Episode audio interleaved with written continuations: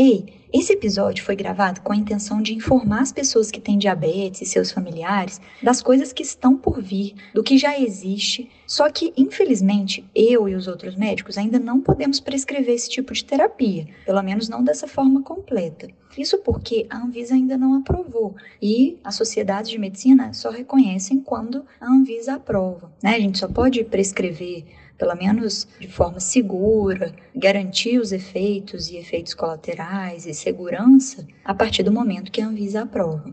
E que tem mais estudos também, né? Estudos científicos, mesmo que seja no exterior. Então, esse tipo de tratamento ainda está em processo de estudo. Só que já tem pessoas utilizando e que tem dado bem certo. Então, te falo para escutar com muita atenção e pegar principalmente as partes que a gente fala sobre as bombas de insulina e a educação em diabetes que já está validada. Procure seu médico, seus profissionais de saúde para poder saber mais informações. Se liga! Sim, senhores ouvintes, se você tá escutando essa trilha, você já sabe o que, que a gente vai falar no episódio de hoje. Essa trilha rebelde, essa trilha visceral, sejam todos muito bem-vindos. Está entrando no ar mais um Rebeldes com Causa. No programa de hoje temos aqui Tiago Mota. Ele que é designer, empreendedor, hacker e pai pâncreas há 5 anos. Seja muito bem-vindo, meu nobre. E a gente não tá esperando, hein?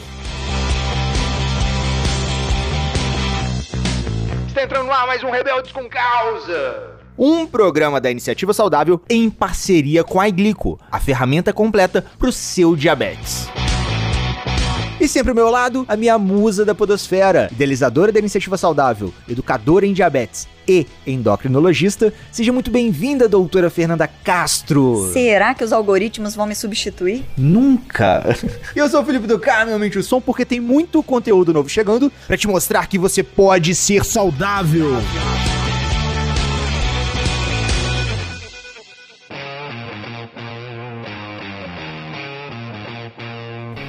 Então vamos lá, senhores ouvintes. Sim, mais uma semana, mais um mês, mais um novembro azul, senhores ouvintes.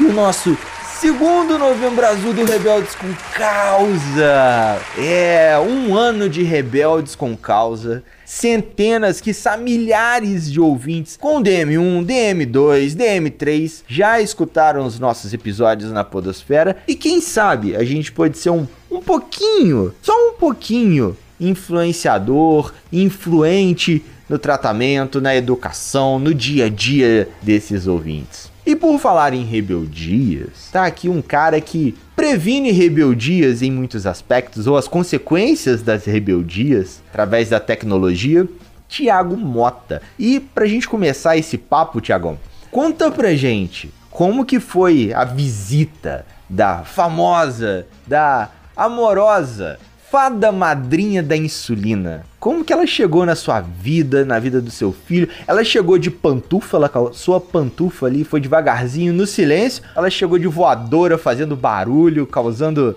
aquela gazarra na vida de vocês. Ela tentou chegar para criar uma surpresa pra gente. Eu botei no Google. O Benício ele tinha 3 anos e meio, né? Ele tem vai fazer 8 agora nesse mês, então tem 4 anos aí que tem diabetes. E a gente tava um certo dia em casa e percebeu que ele tava tendo mudança de comportamento. Então ele tava ficando com muita sede e ele já tinha destraldado, né? era um bebê, mas tinha destraldado já. E ele tinha feito xixi na cama de novo. Assim, já tinha parado e voltou a fazer duas vezes na semana. E eu peguei e botei no Google, aleatoriamente. Então o Google foi a porta de identificação da diabetes. Aí eu botei no Google. Doutor Google. É, o doutor Google que descobriu inicialmente, né? Então eu botei criança fazendo xixi na cama com muita sede. E aí apareceu lá que poderia ser diabetes tipo 1. Eu falei, cara, nem sabia que criança tinha diabetes, né? E, por acaso, eu fui na drogaria e comprei um glicosímetro. Fui para casa, a gente tinha acabado de, de, comer pizza. Primeiro passei um tempão para aprender como é que fazia para medir a, a, glicose, porque pra mim tinha que pingar o sangue, eu espremia e não conseguia pingar dentro do, da tira, né, de medir glicose, né? Então passei um tempão para apanhar em mim primeiro e medi o meu, deu 110 na época de acabado de comer pizza. E o do Benício apareceu HI. Aí eu pensei, pô, HI deve ser porque ele é criança e isso aqui não é para criança. Foi um pensamento bobo, sabe? Aí eu fui no manual para descobrir o que era o HI, que era high, né? E aí quando ele tava acima de, sei lá, 400, 500, algo do tipo assim. De lá, a gente foi pro hospital já, mediram a glicose lá, tava 480. E aí essa foi a visita da fada da insulina, foi dessa forma. Então quem descobriu foi o Google e eu percebendo os sinais, né, de mudança de comportamento dele. Quase um deu ruim, né? Pois é, exatamente. E aí de lá a gente foi pro hospital, aí deram insulina para ele lá, e ele teve uma noite de hipoglicemia, que deram insulina a mais do que deveria, né? Tava, nem tinha diagnóstico direito ainda, e aí eu não sei quantas doses de insulina deram, mas ele passou a noite com hipoglicemia, ele aplicando glicose para conseguir equilibrar de novo a glicose dele. É, e aí essa foi, a gente ficou mais um dia lá, mas só para observar. De lá a gente foi para um endocrinologista lá em Manaus, a gente morava na época, e começou nessa nossa saga em relação a diabetes. Assim, um, um período de muito medo também, porque a minha esposa, ela tinha pedido o padrasto dela de câncer de pâncreas. E aí tava todo mundo meio com medo de ser câncer de pâncreas também, sem saber que diabetes estava em criança. Então foi um período bem terrível, assim, nos primeiros dois dias, até de fato a gente descobrir que só, entre aspas, só era diabetes, né? Ele tinha quantos anos? Tinha três anos e meio. Três anos e meio. É, foi assim que, que começou essa história toda de diabetes na nossa vida. Parênteses, você falou que você estava em Manaus, né? Isso. Agora você tá onde? Nesse momento eu tô em Canela, aqui no Rio Grande do Sul. Mas a gente tá mais ou menos desde o começo do ano viajando, né, assim, com os devidos cuidados. Então a gente já fez Santa Catarina, já fez boa parte do Rio Grande do Sul e agora nesse momento a gente tá em Canela e até o dia 20 a gente deve ficar em Canela ainda. Até a gente depois mudar para outro local. Seria um, um South Tour, assim? Um Brazilian Tour? Ou... Na, na verdade, a gente tá, começou pelo Brasil, mas a gente pretende sair, né? Então a gente tá organizando também questões de papelada, de cidadania, essas coisas assim que a minha esposa tem em portuguesa, pra gente poder rodar por lá também. Opa, então já temos, seremos conhecidos em Portugal, senhores ouvintes. pois é. Já, já segue o Thiago lá nas redes sociais, né? Pra poder Isso. acompanhar essa, essa vida de viajante aí, pra fazer, opa, Thiago, tô aqui em Portugal, vem cá. Pois é, a gente chegou no Rio Grande do Sul, um monte de gente mandou mensagem, ah, tem aqui a Associação de Diabetes do Rio Grande do Sul, bem organizado. Eles têm um programa bem legal mesmo, assim, mandaram pra mim, eu vi, eu achei, pô, muito bacana. Bem mais organizado do que a gente tinha lá no Amazonas. Bem, é um exemplo. E, e como que foi? Você- ele tinha três anos e meio, né? Uhum. E como que foi a sensação? Tem uma frase, né? O meu tesouro tem diabetes. Até foi um dos primeiros episódios que a gente gravou. Como que é essa sensação do pai ver o seu maior tesouro ali? Tipo Assim, putz, recebeu esse diagnóstico, tá ali no hospital. Como que o Tiago, né, se sentiu ali? Como é que ficou o coração, a mente, esse misto de sentimentos? O sentimento final, assim, é, ainda bem que é só diabetes. Assim, por mais que eu não soubesse de nada, mas a gente tinha esse background do câncer de pâncreas, sabe? Então ia ser muito pior se fosse o caso, né? Então, assim, tinha perdido alguém da família, já tinha acompanhado mesmo esse processo de luto, de perda do padrasto da minha esposa, né? Então tinha ainda essa dor dentro da família. E nesse momento eu pensei, cara. Tem um processo de luto, né? Assim, psicologia vai explicar isso melhor. Mas tem um período de negação, tem um período de você vai se culpar. Será que eu fiz alguma coisa errada? Será que foi. Você não tem muito motivo do porquê, né? Então, assim, e a gente não tem informação de quais são as variáveis possíveis que podem desencadear a diabetes se manifestar, né? Então, passa por todo esse período. Até o momento que a gente fala, cara, essa é a realidade que tem nesse momento. Então, ela é irremediável, não tem como eu voltar atrás. Isso chegou e não vai sair mais, tão cedo pelo menos, né? Então. É, não tem nada que você faça que, isso- que vai fazer mudar isso, É. né? Ou não tem nada que você tivesse feito que pudesse evitar. Então, assim, acaba que quando você atinge esse conhecimento, te dá um conforto, né? É, e sem falar também que por mais que a gente comece a pensar, né, e, e hoje em dia tem algumas coisas que apontam, né, então desde vitamina D, etc e tal, né, de déficit de vitamina e, e várias outras coisas que falam, mas aí chega uma hora que a gente fala, pô, beleza, poderia ter sido diferente, mas não é, tem só essa realidade, ele tem diabetes. E aí a gente abandona um pouco desse peso, né, de, de pensar em vários mundos possíveis, multiversos, né, que não são possíveis de forma nenhuma, e a gente só tem uma realidade. E aí a gente tem que viver de acordo com essa realidade. O que, que a gente pode fazer a partir disso? Obviamente que isso não é tipo em um dia, em dois dias, né? Então, mas eu tenho uma certa facilidade de ter um pensamento mais analítico, né? Ser um pouco mais frio na realidade. Eu acho que nesse momento isso ajudou bastante. Então, beleza, tem eu agora, então o que, que eu vou fazer? E aí foi nesse momento quando eu pensei, essa é a realidade que tem, eu não posso lutar contra ela, senão ele vai sofrer mais, a família vai sofrer mais. Nessa hora a gente veste a capa de pai mais ainda, de marido também, né? De ter o seu centro ali da família, para poder também criar um ambiente de maior tranquilidade emocional para todo mundo, porque não é um diagnóstico fácil, não é uma coisa legal, não é um passeio, né? Então esse foi meu pensamento. Eu sou a única pessoa que posso fazer isso. Então, tenho que dar segurança para minha esposa, deixar ela tranquila para lidar com ele melhor e também tenho que fazer a minha parte, né? Então, é, esse foi meu pensamento assim. Foi essa cobrança que eu acho que funcionou muito bem. É, você aceitou aquele diagnóstico, né? E pensou, o que, que eu posso fazer a partir de agora? É, né? não tem não, não tinha o que fazer, né? Então, É, e também poderia ter feito e não ter adiantado nada, né? Então, assim, que é o Também. mais comum de acontecer. não tenho certeza de nada em relação ao de, do como se manifesta. Como evitar, né, o diabetes tipo 1. É, mas eu sempre tive esse pensamento de eu sou a única pessoa que pode fazer isso. E eu sempre tive um pensamento individualista em relação à sociedade do ponto de vista de achar que a sociedade tem que fazer as coisas pra mim, entende? Então eu prefiro muito mais doar do que receber. Então foi fácil, entre aspas, ter essa mentalidade sem ficar esperando que alguém resolvesse pra mim. E aí ainda teve o problema desse diagnóstico, ele teve hipoglicemia a noite toda e a gente ficou super preocupado. Falei, cara, então tem médico que é bom e médico que não é. Ainda tem isso, né? Aí eu pensei, então eu não vou ficar a mercê da sorte, né? Então eu vou procurar pelo menos saber o mínimo pra eu poder saber, não, esse aqui é bom, esse aqui não é, esse aqui falou besteira, esse aqui não tem informação suficiente. E eu falei, não, e a única pessoa que pode descobrir isso sou eu. Então fui correr Nossa, atrás também dessa informação. Sua rebeldia em relação ao diabetes já começou logo no, no dia do diagnóstico, né? Porque É, que eu já que quando eu percebi que teve um erro por causa da aplicação de insulina, eu falei, pô, então, e aí, como é que se faz? Porque a única pessoa que poderia contar é essa pessoa, ela não soube. A sorte nossa é que a gente pegou uma médica muito boa lá do Amazonas depois que a gente saiu do hospital, a doutora Liana, e ela já passou pra gente na época lá a uma log, já, já explicou sobre tresiba e tal, então que depois eu descobri que era um bom tipo de tratamento, né? E aí a gente já falou sobre contagem de carboidratos, é, então a- comecei a achar umas pessoas chaves também que vão me ajudar. E isso é muito importante, né? a educação em diabetes, né? É educação É. em diabetes, perfeito. Porque, assim, tem gente que consegue correr atrás por si próprio, né? Como você mesmo Uhum. disse, que você sempre teve esse estímulo. Mas tem muita gente que não sabe nem onde procurar, né? Ou não Exato. sabe diferenciar o que seria fake do que seria fato, né? Então, às Exatamente. vezes, se prende nos chás, se prende nos milagres, né? Uhum. Nas orações e tal. E, na verdade, não se foca no tratamento, em resolver o problema realmente. Exatamente. Esse é um ponto bem importante, porque também no momento que isso surge, vem um monte de gente falar um monte de coisa, né? Desde, não, tem um transplante de pâncreas em tal local, tem o tratamento, não sei o quê, e você começa a, a, a ficar procurando cada vez mais outras coisas que vão estar cada vez mais distantes de você conseguir executar, e aí você consegue, começa a ignorar as coisas que estão mais fáceis, que são mais tangíveis de você fazer, porque você está toda hora fugindo dessa responsabilidade. Não, tem que aprender sobre contagem de carboidrato. Não, mas se a gente procurar um outro, e aí até a tecnologia às vezes é um, também um escape para esse tipo de pessoa, que acha que a tecnologia vai resolver tudo da vida dela, né? E aí não é o ponto também, você tem que ter uma base de tudo, né? Então, nesse primeiro momento também teve essa questão de conseguir filtrar as informações que são de fato verdadeiras. Eu acho muito legal o trabalho que as pessoas fazem hoje em dia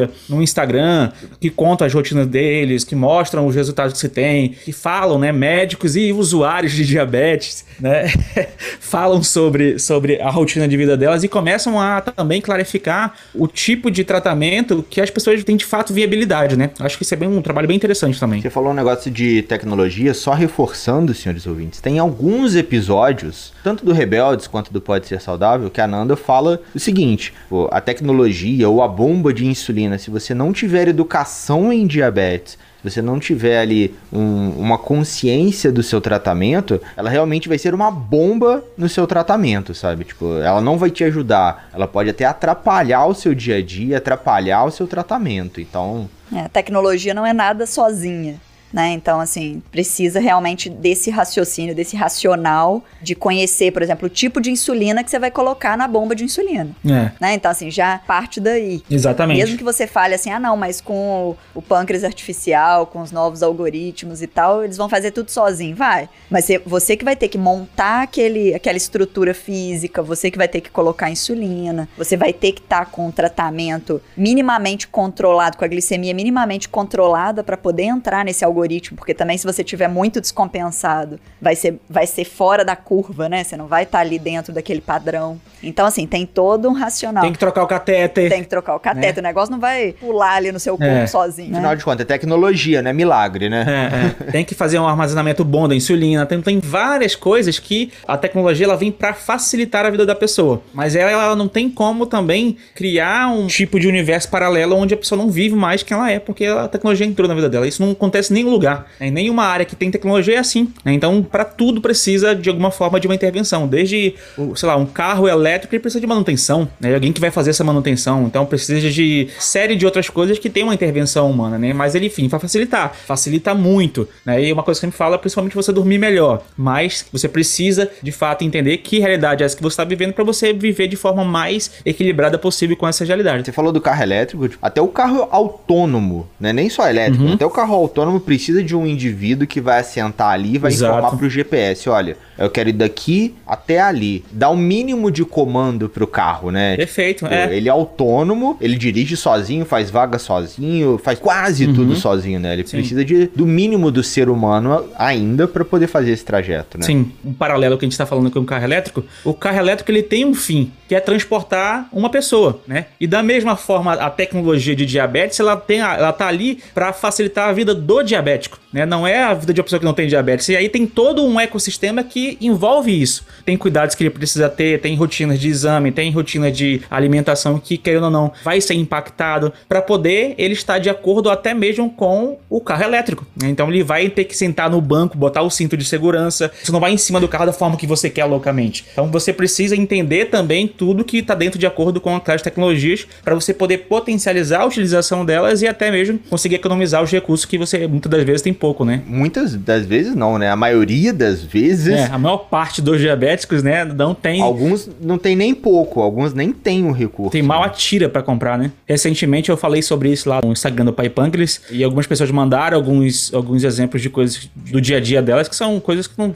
são absurdos, assim, que a gente fala que não, que não. Parece uma coisa que não, que não existe. Acho que até o Pablo, essa semana, publicou lá um, uma fichinha, né? De uma. Não sei se vocês chegaram a ver, uma ficha de um. Não sei se é do SUS ou de uma consulta médica que, que era pra anotar a glicose e a pessoa furava o dedo e botava em cima do papel branco, sabe? Assim, é, é, é, essa é a realidade do nosso povo, né? Do, é. do povo brasileiro. Assim. O profissional de saúde tem que desenhar o que tem que fazer, né? Pra maioria da população. E assim, imagina a cabeça desse médico quando pegou essa ficha. Ele falou, cara, eu nunca na minha vida ia pensar que existia essa possibilidade de a pessoa compreender essa informação dessa forma, né? E, e foi o que aconteceu. Agora imagina o controle glicêmico dessa pessoa. Deve ser péssimo. Então, assim, as pessoas que mais precisam de um cuidado e, e de informação são muitas das vezes as pessoas que mais têm dificuldade tanto de acesso como de compreensão dessa, desse tipo de informação, né? Só atualizando, senhor ouvinte, né? Pablo, que a gente está se referindo aqui, é o Pablo do Eu e a Beth, que gravou o Papo Rebelde lá no episódio 5, se eu não me engano.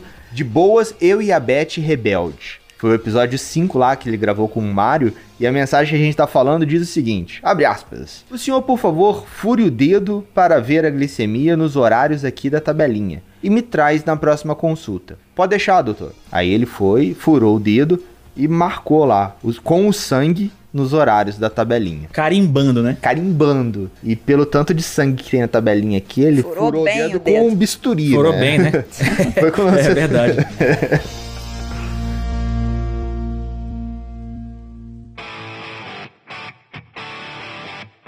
E aí a gente começa a saga de adaptação da vida, né? Então, assim, eu já tenho algumas formações em segurança da informação, dentro desse universo hacker tem uma startup, então eu sou designer de, de formação, mas eu tô muito periférico a desenvolvimento há bastante tempo, né? Então, tive time e tudo mais, desenvolvedores. E a paixão por tecnologia. E aí a ideia era, pô, beleza, eu tenho uma demanda nova, que é diabetes, e eu tenho uma facilidade de aprender coisas, então eu sou autodidata em muita coisa. E como é que eu vou usar isso para facilitar a minha vida? Só que esse tipo de pensamento não vem de forma premeditada. Ah, tá, quais são as possibilidades que eu tenho? Os problemas começam a surgir e aí em cima disso as respostas são requisitadas, né? Você é convocado e agora você tem que resolver. Né? Então a nossa começou porque ele ia para a escola. Né? Então ele tinha três anos, estava começando a ir para a escola e a gente não sabia o que estava acontecendo. Até que um dia ele foi para a escola, era a hora de pegar ele, lá minha esposa foi pegar, e na escolinha que ele estudava tinha uma musiquinha que eles cantavam lá para as crianças arrumarem. Só que ele não estava ajudando e a professora estava falando para ele ajudar. E a gente foi ver, ele estava com 60 no leitor do livro. Então estava com uma hipoglicemia, por isso que ele não estava ajudando e a professora estava querendo que ele ajudasse. Né? E a gente falou, cara, não tem o menor cabimento a coisa se manter desse jeito. E aí eu comecei, como é que eu faço para saber a glicose dele remotamente? Porque eu preciso trabalhar. E eu não tenho como trabalhar dependendo de outras pessoas. Né? Eu não posso depender de que uma, uma professora que está cuidando de mais 20 alunos vai lembrar e vai perceber a relação, sensibilidade dele, carboidrato e insulina, porque tinha que implicar insulina na hora do intervalo também. Então, assim, eram muitas variáveis que uma professora não tem como considerar isso dentro de uma escola, né? E aí, essa foi a primeira grande demanda que a tecnologia veio me ajudar. Então, naquele período, eu comecei a pesquisar nas possibilidades, foi quando eu descobri o Night Scout, mas naquele tempo não existia o Miau Miau. Não, Miau Miau é já uma coisa recente. E aí ele usava o Libre, né? E a professora não lembrava de passar o Libre para medir ele uma certa rotina para saber o que estava acontecendo, né? Então simplesmente esquecia. Falar 20 alunos para lembrar de medir um que tem diabetes? Não. Né? Então isso acaba criando também, acredito eu, para pais que não têm esse tipo de informação, uma exclusão do filho do meio social, porque ele não, ninguém sabe fazer, só eu, então ele não vai estar nem lugar. E essa não é o estilo de vida que eu queria, porque não tinha como fazer isso também, né? Precisava trabalhar. E aí eu pesquisei a respeito e descobri que fora do Brasil existia essa iniciativa de saber quanto é que estava a glicose remotamente, que é o Night Scout, né? Hoje em dia as pessoas conhecem mais. E tinha como pegar o Libre, botar um relógio em cima do Libre, um relógio da Sony velho, é, imprimir um case 3D, numa impressora 3D, um casezinho, que botava o relógio dentro, uma parada que parecia lá, tamanho de duas caixas de fósforo, pelo menos que ficava pendurado no braço dele, Nossa. ele usava para ir pra escola. né? E eu sabia remotamente quanto é que tava a glicose. E isso aí já foi um salto gigantesco pra gente. E aí foi quando eu criei o Instagram do Pai Pâncreas. Né? Então eu criei o, o em cima dessa, dessa primeira questão, que foi de monitoramento remoto. Assim, hoje é grande, senhores ouvintes, mas se, se isso fosse na década de 90, era só botar ali um símbolozinho dos Power Rangers, do Megazord, que ia virar aquele relógio lá que eles fazem, É, aqueles é, telecomunicadores. é. É verdade, é verdade, Década é de isso mesmo. 90. E aí, e aí, só que a gente tinha um controle glicêmico ruim também, assim, né? Então ele tava. Tinha acabado o de mel, tava uma loucura doida. E, e a gente sempre teve uma preocupação de, tipo, não ter uma, uma dieta tão restritiva, assim. Já era, era chato, né? A gente não era fit, nunca fui fit, assim, de tipo, ah, alimentação, academia, whey. Nunca fui dessa pegada, né? De- deveria, mas não sou. Viu né? só? Sinceridade no episódio. Nada de, ah, não, eu comia alface. De romantização. Nada de romântico. Não, não, é vida, vida real, vida real. É true life. Recentemente, até dois conhecidos nossos, né, estavam revoltados com essa romantização do diabetes, do tipo, ah, diabetes não me limita, diabetes... Estavam possessos de raiva nas redes sociais aí por conta disso. É, é, é- é o que eu falo, né? Também concordo contigo em relação a isso aí, com essas duas pessoas também. Que é justamente isso. A, do- a diabetes é uma doença. Entendeu? Ela não é uma, uma característica da pessoa. Tipo, né? Olho azul, olho preto, é uma característica, assim, uma coisa facultativa ou que você não tem controle. Não, é, é- você não tem controle de fato, né? Mas é uma doença, então tem que ser tratado como uma doença, né? Então não é uma coisa legal, mas você pode tornar uma vida mais. Mais próxima do normal, né? Você É. pode se adaptar a ela, né? As condições que ela te proporciona. É, e próxima também daquilo que dá pra executar no dia a dia também, né? Sem, sem você entrar num tipo de pensamento cada vez mais obsessivo em relação a isso. Eu acho que a, a tecnologia facilita isso também, assim, que você para de pensar tanto né, na, na doença em si. Mas a gente tinha um controle glicêmico ruim. E o Benício sempre adorou sushi. A vida dele gira em torno do sushi. Do, Fili- do Benício, que é. E o Felipe também, que é o meu filho de 3 anos agora. O Benício tem quantos anos agora? O Benício tem, vai fazer oito e o Felipe tem três. Ah. né? Aí come sashimi, mano, come. Cara, eles comem. É, é um, sei lá, um brinquedo ou ir no rodízio. E no rodízio. E aí no rodízio a gente tá falando de pelo menos 130 gramas de carboidrato, né? Assim, do, do Benício comer uma noite. Na entrada, E aí né? a gente pensou.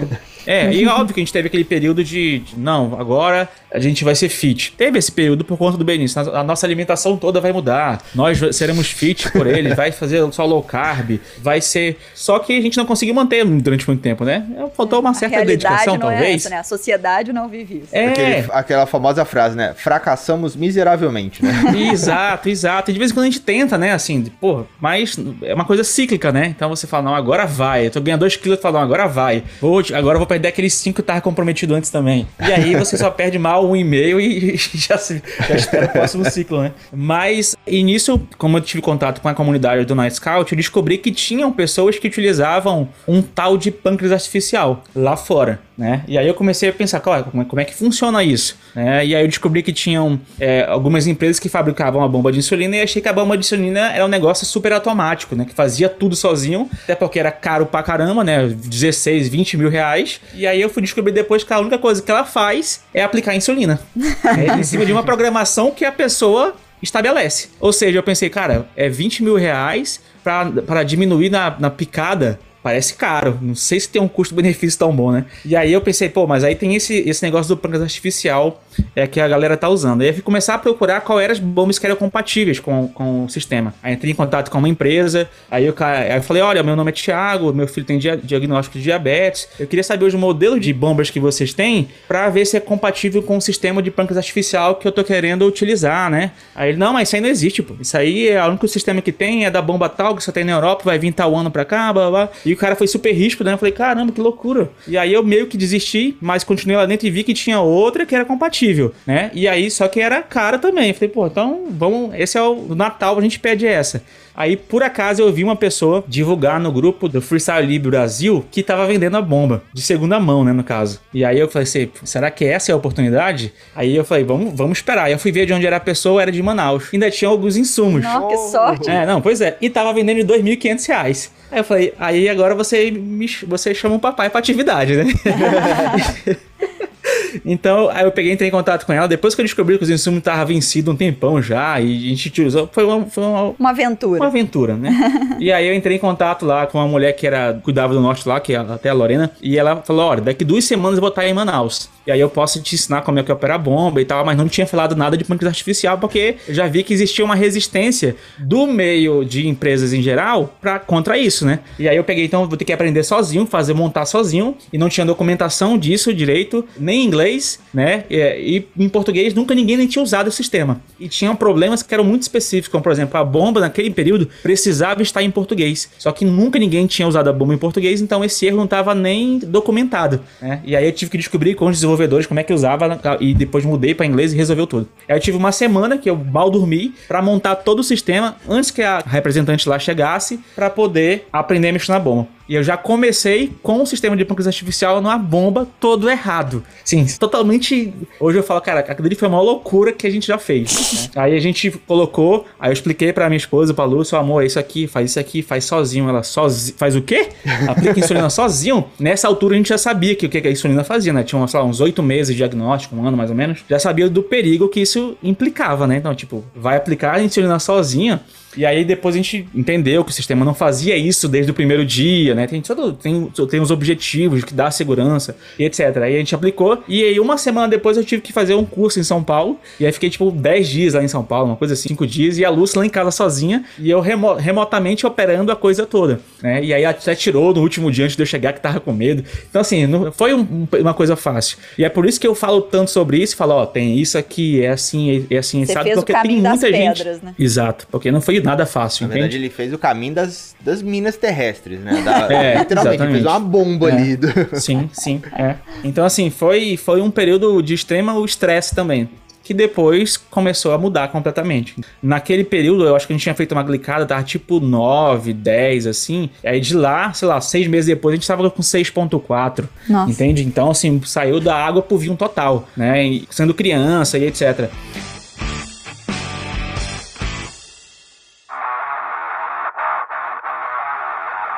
Depois disso, eu comecei a falar sobre o pâncreas artificial. Aí eu- a gente traduziu o aplicativo para português, comecei a falar, a fazer live. Aí começou a surgir outras pessoas. Nessa época, o Dr. Edson me encontrou também. Ele já ouvia falar, mas não sabia como é que montava. Eu ajudei ele. Depois a Duda, depois o. Aí eu acho que antes o Eberton também. Aí começou a criar uma comunidade em cima disso. Que hoje a gente tem seis grupos no WhatsApp de pessoas que falam de pâncreas artificial, de miau miau, libre, né? E aí depois o miau miau veio pro Brasil, então ficou ainda mais fácil as pessoas utilizarem um loop. E a gente tá chegando no período mais atual, né? Mas eu acho que uma coisa que é bem importante ser falada é que existe uma mentalidade das pessoas que vão conseguir fazer isso bem. Tem muita gente que espera tudo já encapsulado, assim, tá aqui, ó. Mastigado. né? É, que é mastigado, né? E é um comportamento né, da, da geração nossa. A gente quer abrir o aplicativo, pedir a comida e vai entregar pra gente, né? Se pudesse mastigar e não sujar a comida, a gente tava pagando pra fazer isso também. Geração fast food. Se pudesse não ter- nem ter que ir no banheiro pra não ter trabalho, pessoa também fazia isso, né? Só que essa mentalidade de quem vai utilizar esse tipo de sistema é, é o tipo de pessoa que vai se provocar com o pensamento de não esperar. Então, assim, não vai esperar uma liberação da Anvisa, não vai esperar a liberação do médico falar que, sabe, assim, a pessoa não vai esperar, e, e esse, na realidade, é o slogan dessas comunidades todas, é que nós não estamos esperando. Então, não vai esperar a regulação do FDA ou algo do tipo assim. Vai fazer a coisa com aquilo que dá para ser feito, pra, porque não é a gente. Normalmente, essas pessoas são pais, então tem muita criança, eu acho que 35% das pessoas que usam o WordPress são crianças, é uma quantidade bem grande de usuários, né? Então, assim, o cuidado dentro da comunidade, da segurança da aplicação é muito gigante, é né? muito grande, justamente porque tem muita criança. E você falou que é um algoritmo que é feito para adulto, né? É, no caso, o AI APS, que é um outro. Ah, o Android tá. APS não, ele tem aí lá você coloca, é para criança, adolescente, pessoa resistente ah, à tá. insulina ou aí tem um outro outro coisa lá assim. Uhum. Então aí APS não, ele é indicado para adulto. Entendi. Mas o Android APS não, ele, ele é bem focado no, no, no caso em criança mesmo. E esse que você utiliza, né, assim, atualmente ou que esse que você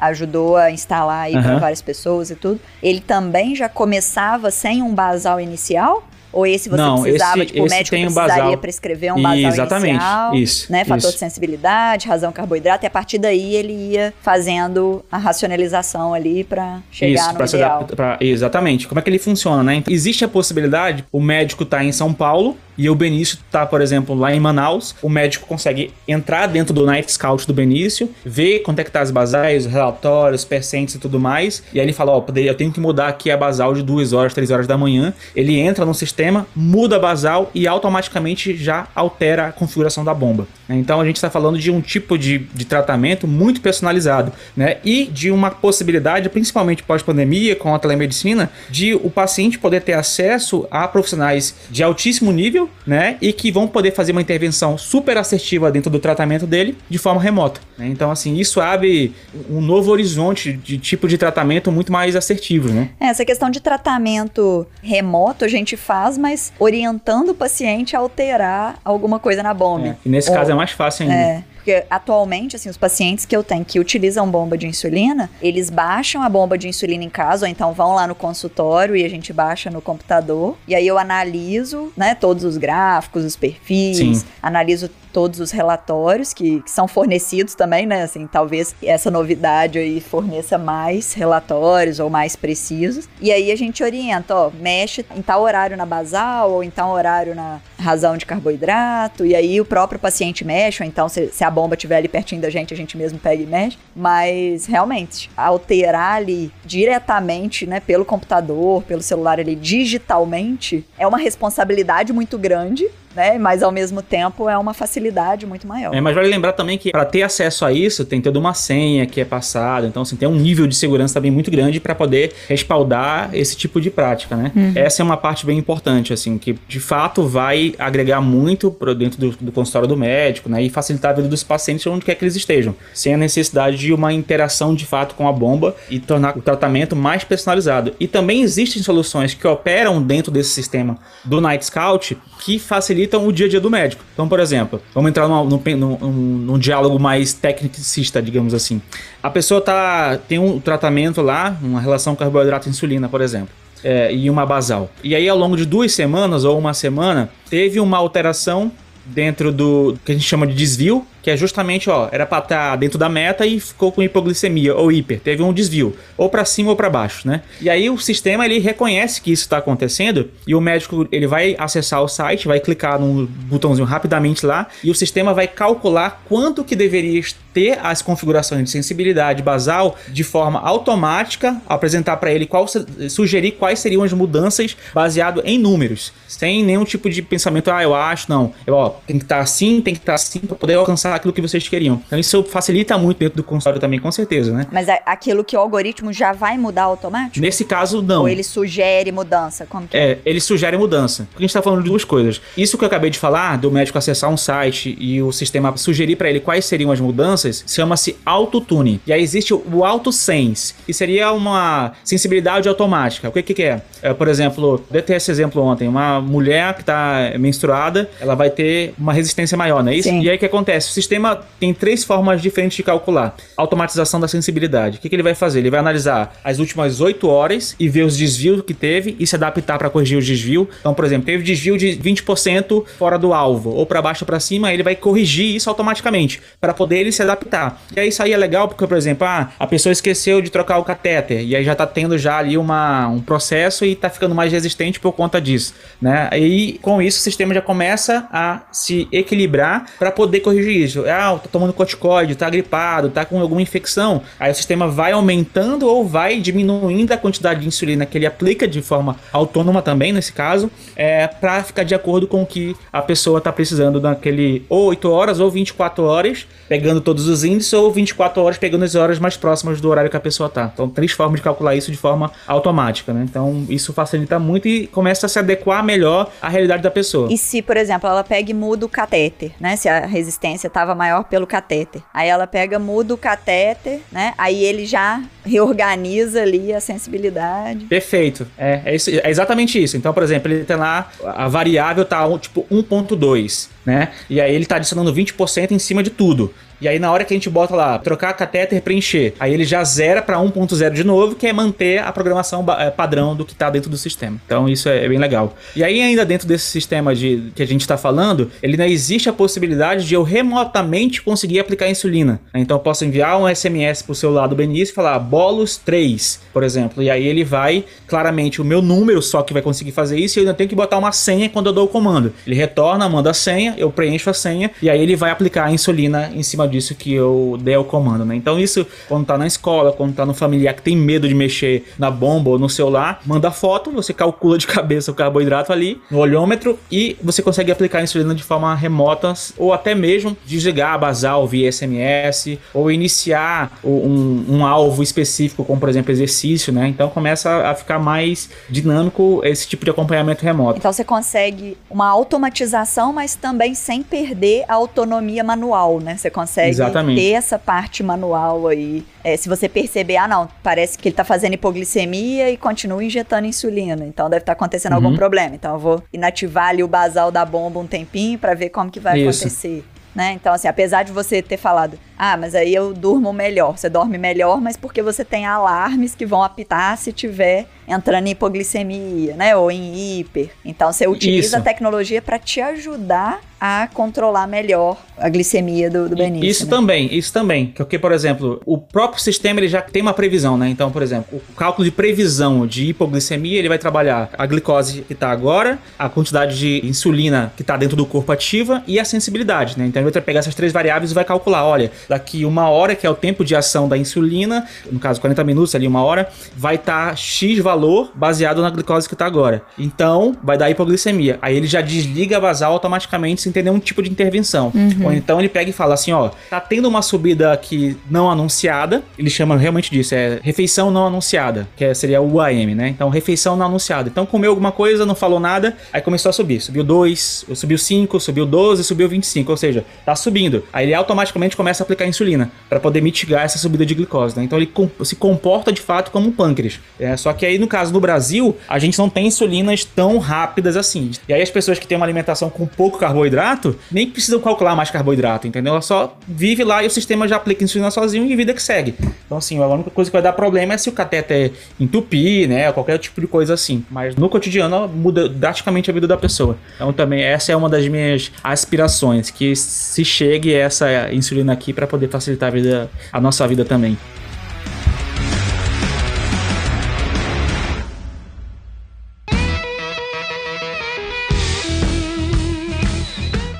E uma curiosidade, Thiago, você tem ideia assim de quanto que ficaria, por exemplo, para uma pessoa que tá em múltiplas doses de insulina, caneta ali e tal, para ela conseguir ter um investimento assim para montar um pâncreas artificial, considerando a ajuda de especialistas, né, como você aí que sabem mexer nesse processo, os materiais físicos mesmo, insumos e tal. Você tem ideia assim de custo? Pois é, então a gente tem aqui o Miau Miau, acho que é 1800, não sei. Eu sempre indico comprar a primeira versão mesmo, que é mais barata e já funciona muito bem. Teria os Libres do mês, né? Então, assim, eu teria que comprar o Libre ali, sei lá, pelo menos pelo menos um libre por mês, assim, né? Então, assim, é uma das coisas que eu falo a respeito disso também. Então, você, o cálculo que eu faço para de hoje em dia de libre é um libre dura 21 dias. Então, esse é o cálculo que eu faço na minha cabeça, né? Então, a Miau Miau, o libre, e precisaria ter uma bomba de insulina, né? Então, a bomba então, tem promoção agora de R$ 4.500, a Sim. bomba que é compatível, né? E eu teria celular Android. Nesse momento, só Android, mas eu ac- acredito que até o, o meio do ano que vem já tem a solução para iOS também. Então a gente tá falando aí mais ou menos de uns 7.500.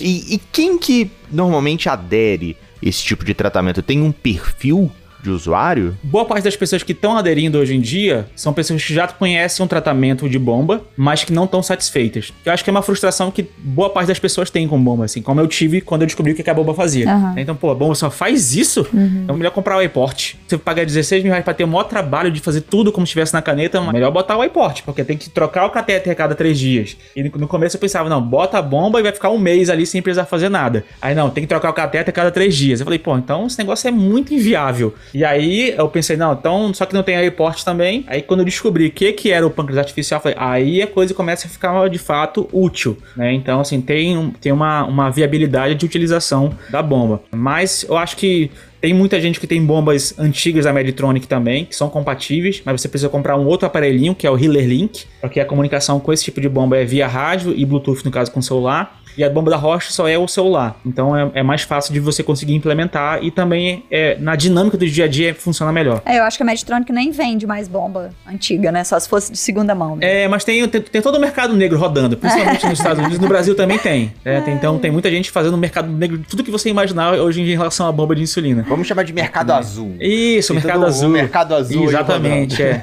Eu chamo mercado negro porque para as empresas isso não é tão interessante, né? É, Assim, com assim. certeza. É e não é na realidade, né? Assim, em última instância, por exemplo, pegando o cenário do Libre, né? O Libre, a gente pensa, pô, mas agora a pessoa compra menos. Não, mas as pessoas compram, porque sabe que dá pra ficar mais no mês, né? Então tem muita gente que fala, não, nem usava mais, porque não tinha como manter, mas agora eu consigo chegar quase a um mês, né? Com o Libre. Então eu consigo É. utilizar mais e, e a pessoa começa a ter uma rotina, né? Mas até a, pessoa- a empresa entender que isso isso é, pode se tornar um benefício é muito difícil, né? É melhor um e meio do que zero, né? Exatamente. E para quem utiliza, acaba que você consegue explorar ao máximo a possibilidade que aquele hardwarezinho tem lá pra dinâmica do dia a dia. É. né? é, e às vezes daria para poder ter um investimento inicial dos insumos que são aceitos já pela Anvisa, né? Que já são, Uhum. que tem essa, essa cobertura aí da Anvisa. Então daria, por exemplo, para uma pessoa entrar com, com uma ordem judicial para conseguir, por exemplo, uma bomba de insulina, o Libre, os insumos, né? E aí teria que arcar com aí a insulina, né? Um por miau exemplo, miau.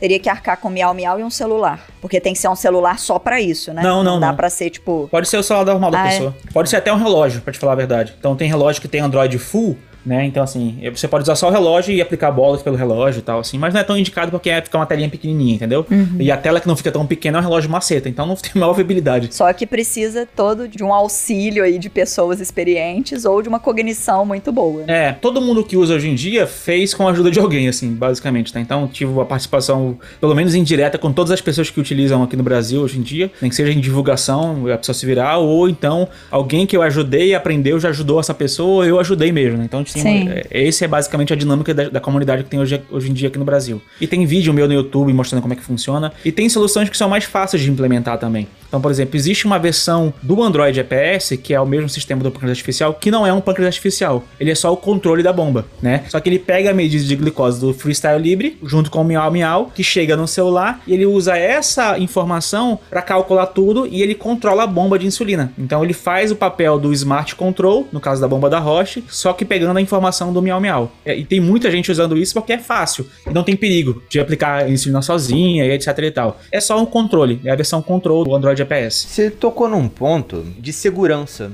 Você falou de aplicar Uhum. insulina sozinho e tal. Sim. Que no início você tinha aquele super receio e que hoje em dia você Uhum. consegue controlar a distância e tem uma senha e Uhum. uma contrassenha. Quais, quais seriam as possibilidades de um hackeamento de um, de um sistema desse? Não vou dizer que o hacker teve a intenção de danificar, tá? Uhum. Mas deu um Bom. comando errado. Não, não isso, mas por exemplo, o hacker ele quis entrar no sistema de banco do aplicativo do pai. Só que Uhum. algum código lá vai lá e entra em confronto com um aplicativo que tá no celular do pai ou da mãe, ou algum outro um joguinho que o filho tem lá no celular dele é, tentou invadir o celular porque muitos usuários não sabem que existe essa possibilidade, né? Sim. Então, assim, como que seria esse processo de segurança tecnológica pro lado da saúde, sabe? Por exemplo, é, como é que funciona? Todo, todos esses aplicativos de pancreas artificial, eles, eles têm uma margem de segurança. O que, que é? Por exemplo, no aplicativo do Benício, não é possível aplicar mais do que 5 unidades de insulina de uma vez. Tá? E o sistema não deixa aplicar. Então, assim, né? Que é basicamente o que seria o máximo de para levar para um low dele, não importa muito o que vai comer de uma vez, né? Então, é, é, é ele tem é, é, é, várias opções que giram em torno disso. Né? Do ponto de vista de segurança de hardware, é, a comunicação que é feita do celular com a bomba, ela é via Bluetooth. Né? Então, assim, não tem registros de desse tipo de invasão tão fácil assim, né? Então, assim, obviamente conseguiram invadir, tanto é que criaram, porque a gente, a gente faz? A gente engana a bomba de que o nosso celular é o Smart Control, ou seja, teve uma engenharia reversa em cima disso. Mas as possibilidades que tem de dar comando para a bomba, elas são muito específicas, entende? Então, o hacker teria que, que realmente criar um sistema que, além de conseguir invadir, consegue dar comando para a bomba, porque tem uma série de, de normas de, de, de, da utilização do sistema. Então, por exemplo, ele dá o comando, ele tem que responder de uma outra forma depois, é muito técnico, então não teria como ter essa invasão. É, houve um período de brecha muito grande para quem usava o Healer Link com as bombas antigas da Medtronic, porque elas funcionavam via rádio. Então você conseguiria, entre aspas, se comunicar com várias de uma vez, né? Então era mais fácil. Você mandar um comando para um e para outro. É mais passivo, é, tem toda uma questão de, de senha que se usa ali e tal para identificar qual é a sua bomba, mas nessa frequência de comunicação é mais fácil de você conseguir invadir, né? Mas mesmo assim já é muito difícil. Você tem que de fato querer fazer isso, entendeu? Mas não, não tem como fazer isso, não, nem tem registro disso com nenhum local de, desse tipo de invasão, entendeu? Porque o Night Scout da, das pessoas, é, normalmente ninguém nem sabe qual é o Night Scout, entendeu? Então, tipo assim, o endereço é como se fosse um site, mas um site com um nome doido, né? Então, as pessoas normalmente não têm conhecimento do Night Scout das outras pessoas. Para você mudar as configurações lá dentro, você precisa da senha do Night Scout. E aí tem toda uma questão de segurança, desde ser HTTPS, de ter uma quantidade mínima de caracteres. Então, lembrando, quem desenvolveu o Android EPS, Night Scout, são pais e são pessoas que hoje em dia trabalham em empresas gigantescas de tecnologia relacionada a diabetes. Então é gente que de fato tem interesse em construir uma coisa e, segura. É, e todo o código é aberto, ou seja, é um código auditável. Então o cara que entende de programação ele consegue entrar lá e ver, ó, por que, que a bomba aplica insulina dessa forma e dessa forma e que tu consegue ver tudo que tá lá dentro. Tu consegue uh, alterar para ti pessoalmente, copiar o código, não vou alterar isso daqui para ser diferente. Eu consigo, entendeu? Então assim, tem, tem toda essa transparência que é algo que me, me chama muita atenção e eu acho que é bem legal. Assim, no momento que me deu segurança quando eu entendi isso. Ah, então eu vou analisar o código. O que, que ele faz? É, como é que ele calcula qual, quando é que tem que ser o bolos? Como é que ele calcula a alteração do tipo de insulina para no final ele entender qual é a quantidade de insulina on-boarding que vai estar tá daqui uma hora, né? Então isso tudo é muito transparente. Então não tem nada escondido no caso do Android No caso do AI APS, não, já é uma empresa privada que a gente não tem tanta abertura para entender né? o que está acontecendo lá dentro, assim como é o caso da bomba, por exemplo, da Medtronic, a 780. Uhum. A gente não tem a menor ideia do qual é o cálculo que o algoritmo deles fazem, né? Então, é, entende a logística, mas não sabe. Então eu gosto muito de coisas que têm a, a transparência pra gente entender a lógica, entender como é que a operação funciona. É legal isso, até pro ouvinte ter essa segurança ou esse mínimo de confiança. Sim. Né, de, de conhecer melhor o processo, porque uhum. hoje em dia tem mensagem de SMS com link que tem ouvinte que clica, sabe? Aí você fala assim, Exatamente. Okay, se o ouvinte não tem o conhecimento tecnológico, que não deveria clicar naquele link, né, uhum. identificar uhum algo seguro ou não, né? Como que ele confiaria Sim. numa bomba que ou num sistema que ele não tem controle né? Que vai. Manipular as insulinas que ele vai receber, né? Né? Tipo, que estaria controlando o viver dele, né? Tipo, se, se aplicar demais uhum, ali, eu tenho é. hipo. Se e, não aplicar... e de algo tão sério, né? E de algo tão sério. Porque de fato a gente tá falando de possibilidade de um coma, é. né? Ou morte, sei lá o que que for, né? Então, assim, tem, tem todas essas questões que de fato são mesmo. É, é, a, a pessoa quando vai usar, é, por exemplo, o Android APS, eu não posso criar um APK, que é o, o arquivo, o tipo de arquivo que se instala no Android, e enviar para ti. Eu não posso fazer isso. Essa é tipo o compliance que tem da comunidade, né? Então, assim, tem toda uma série de regras. O que eu posso fazer é te ajudar a montar. Então, eu posso entrar contigo no TeamView, te explicar, faz isso e aquilo. Tem vídeos que eu ensino. Mas por quê? Porque existe uma questão de segurança também dentro dos aplicativos Android. Né? Então, o Android ele é fácil de você instalar um backdoor e a pessoa roubar dados de banco, etc e tal. E aí, o que cada pessoa faz é, eu crio o Android dentro do meu computador e eu instalo no meu celular e é de uso pessoal. Né? Então, tem toda uma É, a gente tá falando de, de, Quem desenvolve isso é a gente que entende muito de programação, né? Então consegue até invadir é, dispositivos de empresas gigantescas, né? Então é, é, tem realmente vários cuidados daquilo que de fato é muito importante de se ter cuidado. Você fala muito de Android, existe para iOS também?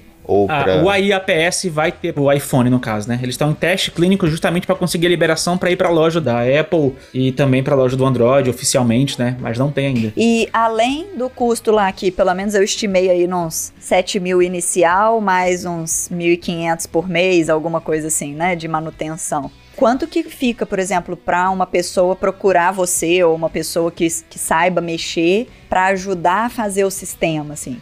Então, é, eu nunca cobrei nada para ajudar ninguém. Essa foi uma política que eu sempre tive internamente. Não é por falta de gente querer pagar, mas eu falei, não, é, para mim sempre quando a gente pegou a, a, a, primeira glicose boa do Benício, assim que saiu a, a, glicada, eu peguei e mandei a mensagem pro Milos, que é o, o desenvolvedor principal do, da versão do pâncreas artificial pro Android. Eu peguei e mandei para ele o resultado do exame e, e, mandei também um print dos últimos 30 dias, uma coisa nesse sentido, né? Eu peguei e mandei para ele, ele falou, ele mandou, mandou assim para mim. Então vai e fala para outras pessoas. Foi isso. Entendeu? Então, assim, e eu recebi toda a informação de graça. E aí eu até lembro toda vez, apesar de eu não, não, não ser cristão, né? Mas eu falo, ó, de graça receber e de graça dai, né? que é o versículo da Bíblia, né? Então, para mim, é, é, esse é meu pensamento. E é por isso que eu fiz agora a minha comunidade. E quem não tinha é, como pagar o acesso à comunidade, pode entrar de graça. É porque para mim, eu não quero que esse tipo de informação que haja uma barreira de entrada. Né? Então, assim, para mim, esse tipo de informação tinha que estar. Tá, uh, tem um diagnóstico, já sai uma folhinha falando, agora você tem que aprender isso, isso, isso, assistir tal, tal e vídeo, seguir tal e tal pessoas dentro do Instagram e uh, fazer consulta com tal e tal médico. E assim, e, e, a ideia minha é justamente a gente conseguir fomentar esse tipo de comunidade no, do ponto de vista de estar tá na vida prática de todo mundo. Tanto de quem tem grana como de quem não tem. Tanto de quem é blogueirinho de Instagram, como da pessoa que tá com medo de ser demitida porque tá tendo muita hipoglicemia porque a glicose tá muito louca, né? Então, assim, é, é e para mim, principalmente essas pessoas, né, que eu, eu acho que, que de fato precisam desse tipo de informação. Então, nunca cobrei e não pretendo cobrar nunca não para montar nada disso. O que a gente fez agora é, todo mundo que se inscrever dentro da comunidade já vai ter a criação do Night Scout. Night Scout dá para criar, porque não tem questão de segurança, né? Tão séria como é o aplicativo no caso.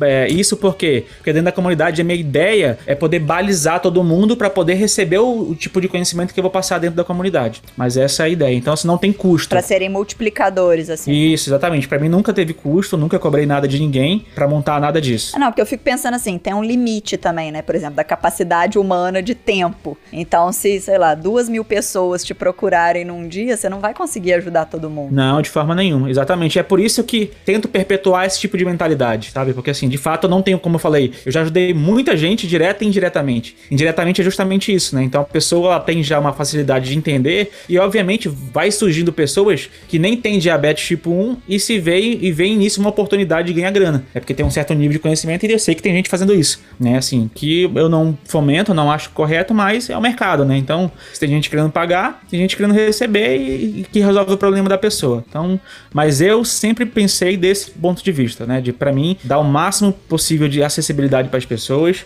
e tornar isso cada vez mais democrático, justamente pela questão de que mais precisa, a maior parte das vezes não tem condição de ter acesso a um médico bom, de ter acesso a um tratamento legal. E eu acho que é, dá para se levantar grana de várias formas dentro desse universo, mas eu acho que pesar pro lado do paciente não é o melhor caminho para mim. Então eu prefiro muito, mil vezes em algum momento ter uma certa expressividade. Eu não, não quero nem ser famoso, eu preciso ser importante, né? ter uma certa importância dentro desse mercado mercado e no final conseguir fazer parceria com, sei lá, a indústria da insulina, uhum. né? Porque eu acho que as outras não vão ter muito interesse, não. Mas a indústria da insulina, que muda nada se, se usa a minha tecnologia, as tecnologias que eu divulgo ou não, e cobrar deles valores exorbitantes do que pesar pro paciente que mal tem dinheiro para marcar a consulta uma parte das vezes, né? Isso é algo que a gente sempre conversa interno aqui, né? Como que a gente pode atingir o paciente de uma forma gratuita, né? E vamos dizer assim, aspas, muitas aspas senhores ouvintes, que caiba no bolso do paciente, que caiba no bolso do ouvinte, sabe? E a, a forma que a gente mais encontra é a educação em diabetes, é a conscientização. E né? tem uma importância muito grande, né, cara? Assim, a educação em diabetes é, sei lá, ela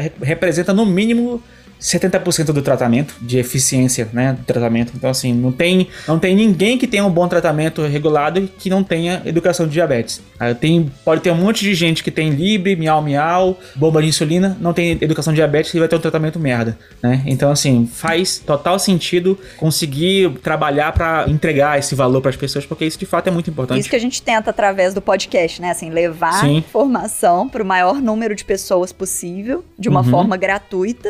Só Uhum. que de uma forma assim, divertida, um bate-papo, uma coisa Sim. relaxada, né? Sem ser uma aula. É essencial estar em, em todos os locais, né? Assim, então você tá no YouTube, botar, você botar podcast de diabetes e, e che- chegar até vocês, você botar no Instagram e seguir as pessoas, você botar na televisão e ter um filme. Então, assim, é justamente porque isso acaba tornando essa comunicação, principalmente quando a gente começa a perceber que o discurso bom ele tende a permanecer e o discurso ruim ele é vencido.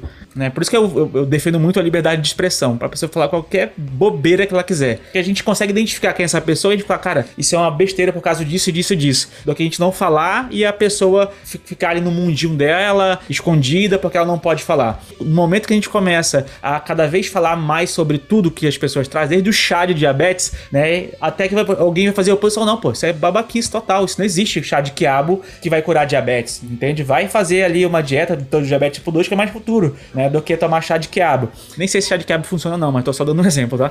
Mas eu acho que não funciona, né? Para um diabetes tipo 1 jamais. Senhor ouvinte, a gente vai no episódio 8, no episódio 9 e no episódio 10 do Rebeldes com Causa. E a gente falou de chá. Chá é conhecimento, habilidade e atitude, senhores ouvintes. Vai lá que tem a história do João, que ele quase tomou chá de cana de açúcar pra curar o diabetes. Minha nossa senhora. dá um melado, dá um melado que já tá mais concentrado, que cura mais rápido, É, né? a pessoa morre, né? Não vai ter mais doença, né?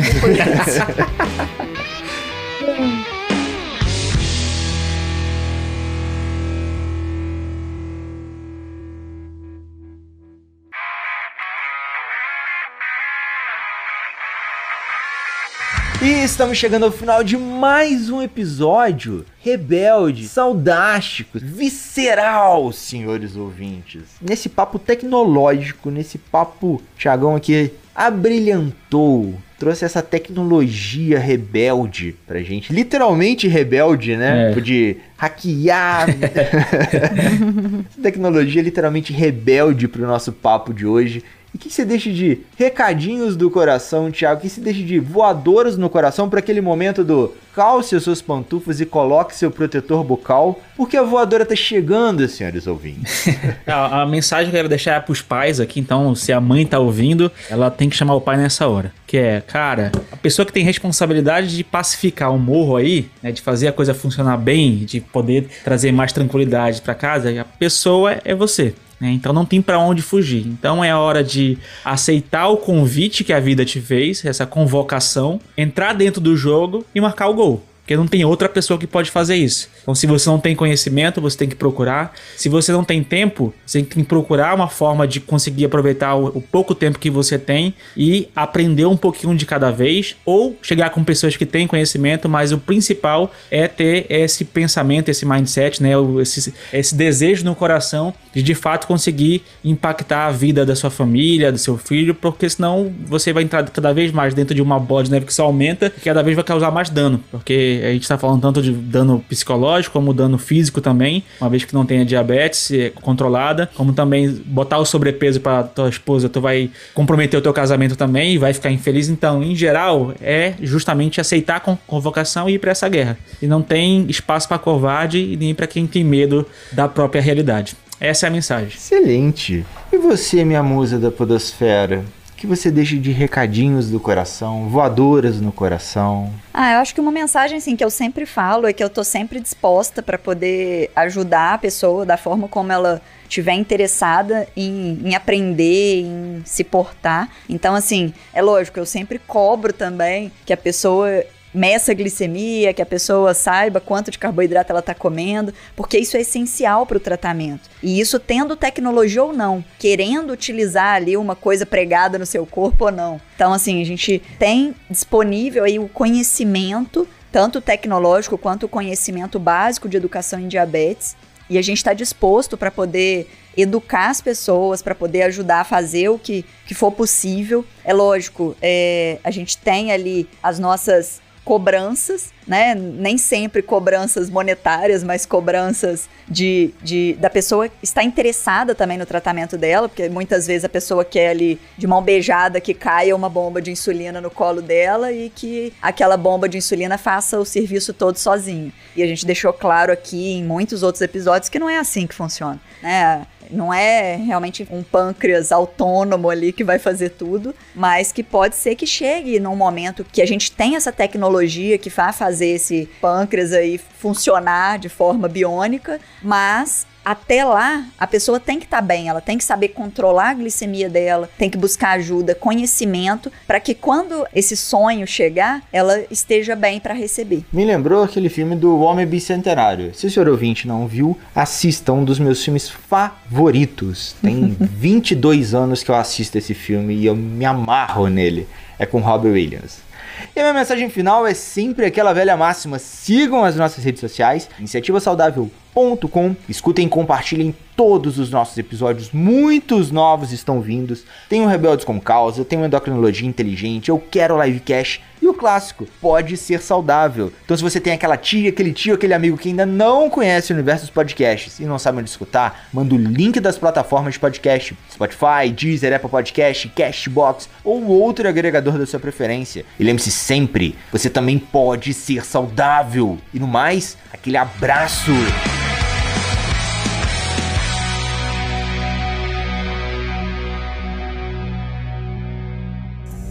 Episódio foi editado por Estúdio Casa, o lar do seu podcast.